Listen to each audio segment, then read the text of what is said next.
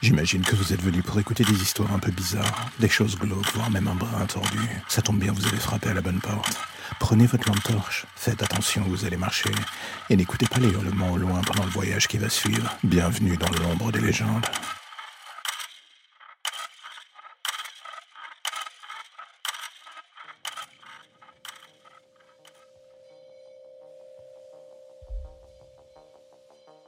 Il y a toujours un moment où on se dit qu'on connaît les gens comme le fond de notre poche. On a bu des centaines de bières avec eux, on a vu leurs enfants grandir. On a refait le monde au coin du feu. C'est presque logique du coup de se dire qu'au bout de quelques décennies, plus rien ne nous surprendra en ce qui les concerne. Plus rien ne nous choquera dans le fond. C'est ce qu'on se dit. Et pourtant un jour, vous découvrez ce petit truc qui vous retourne le cerveau. Tout ça chez ce couple d'amis que vous pensiez au final, si propre sur eux. Et pourtant, un soir, vous les croisez dans un club échangiste. Soyons honnêtes, que ce soit pour vous ou votre femme, c'est le dernier endroit où vous attendiez à les voir. L'alcool aidant et le malaise ayant fini par disparaître, vous discutez dans cette ambiance, pour le moins particulière. C'est comme si d'un coup vous découvriez à nouveau ces gens que vous pensiez connaître si bien.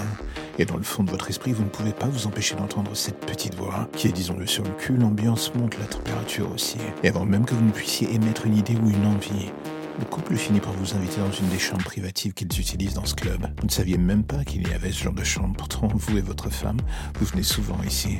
Mais bon, cela ne vous arrête pas. Ce soir, vous avez juste envie de céder à vos pulsions.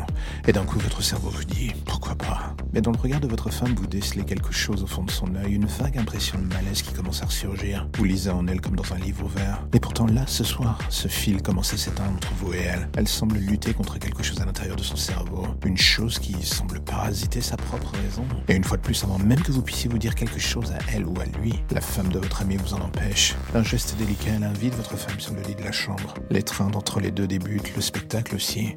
Son mari ne se joint pas à la fête, au contraire. Il regarde tout ça au loin en se servant Va comprendre, le spectacle semble lui suffire. Il vous invite à le rejoindre. Les corps se mélangent sous vos yeux et vous ne décelez plus ce sentiment de peur dans les yeux de votre femme. Tout cela a disparu. Au contraire, désormais, elle s'abandonne juste et vous n'avez pas envie de lui gâcher son plaisir. Son mari vous sert un verre et entame la discussion comme si de rien n'était. Ça en devient presque comique et irréel d'une certaine manière. D'un côté, cet homme qui vous parle de tout et de rien et de l'autre, deux femmes dont la vôtre faisant l'amour à quelques mètres de vous. Votre regard ne cesse de switcher d'un ring à l'autre, le deuxième étant celui qui retient votre attention. Et soudain, alors que vous n'avez plus Dieu que pour votre femme, un bruit sur le côté votre attention. Vous avez à peine le temps de tourner la tête que vous réalisez ce dont il s'agit. C'est le bruit du chien d'un pistolet qu'on est en train d'armer. Et d'un coup, vous sentez le métal froid du canon contre votre tempe. Du coin de l'œil, vous voyez enfin votre voisin, sous un autre angle. Ce n'est plus le monsieur tout le monde. Il vous fait signe de vous taire. Il n'y a plus dans la pièce que les cris de plaisir de ces deux femmes, qui ne semblent même pas avoir remarqué ce qui se passe. Il s'approche lentement de vous et vous murmure délicatement à l'oreille. Tu aimes ce que tu vois? Le visage de votre femme se déforme de plaisir, celui de la femme de votre voisin est bien à l'abri des regards. Il redit alors lentement Tu aimes ce que tu vois?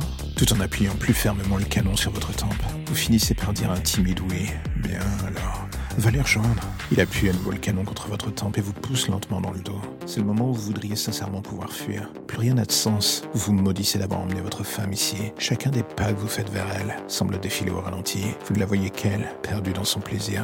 Vous voudriez lui hurler de fuir, lui dire ce qui se passe, mais elle ne porte même plus d'attention à vous, ni à rien d'ailleurs. Il n'y a plus que ce lien qui l'unit avec cette femme sur le lit. Et c'est alors que vous arrivez devant elle que son cri retentit. Un cri de plaisir, bientôt suivi d'un autre, qui n'en est plus un à vrai dire. C'est plutôt un cri de douleur. Vous êtes pétrifié en voyant son visage se déformer sous la douleur. Elle porte la main sur son ventre, du sang.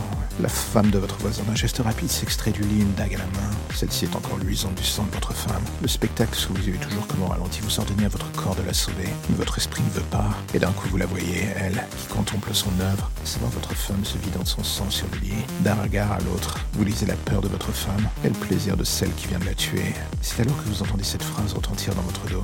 Maintenant que tu as pris ton pied, mon amour, à moi de m'amuser. La dernière chose que vous verrez, et surtout entendrez, c'est le sourire de cette femme et son fais-toi plaisir, dit à son mari. Un coup ça va sur votre nuque et vous sombrez.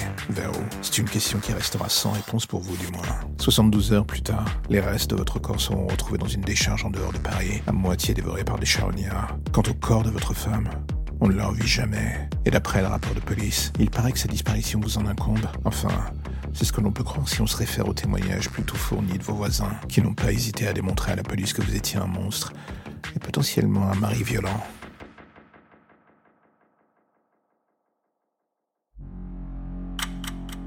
La lumière au bout du tunnel, voilà ce qui vous ramène enfin vers votre petite existence si tranquille. Plus d'ombre, plus d'histoires ou de légendes bizarres. Juste le quotidien qui revient frapper à votre porte en attendant de replonger d'ici demain matin vers de nouvelles zones pour le moins sombres. Vous avez déjà envie de revenir, je le sais. Mais patientez, chaque chose en son temps.